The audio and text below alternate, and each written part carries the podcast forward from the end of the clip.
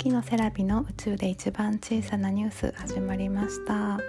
この番組は遥か宇宙の天の川銀河に浮かぶ青い地球に住む月のセラビの毎日のちっちゃなニュースを日記のように音声で残していくポッドキャストです。月の写真家月のセラビが自分自身と向き合うために始めたものです。お時間が許す方はどうぞお付き合いください、えー、今日も0時を過ぎて収録をしてるんですが、えっと、今まで明日の月の日でお話しすることをいろいろまとめてたんですけどいつもメモを見ながらお話ししてるんですけど今回は話がすごく、うん、複雑で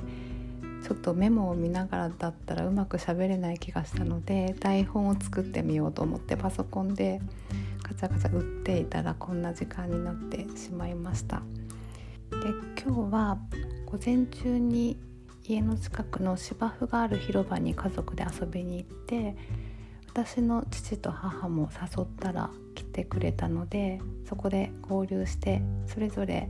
私たちはパンを買っていって母は、えっと、ケンタッキーでポテトと、えっと、チキンを買ってきてくれてみんなでお昼ご飯を食べながら子供たちはバッタを捕まえたりセミを捕まえたり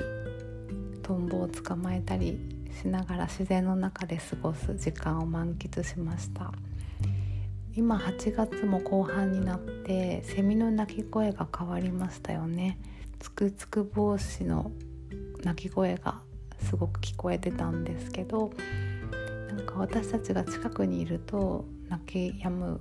ですよね。ブラゼミとかクマゼミよりも警戒心が強くてすばしっこいらしくってなかなか取れないらしいですね。みっちゃんも鳴き声はするんだけどなかなか見当たらないって言って結局は諦めて、えっと、セミの抜け殻を網にいっぱい集めてました。でそれから帰ってきてこうちゃんはぐっすりお昼寝したんですけどみっちゃんはやっぱり寝らずに夜まですごく元気でしたね。羨ましいです。ということで今日は2日続けて夜更かしをしたので早く寝ようと思います。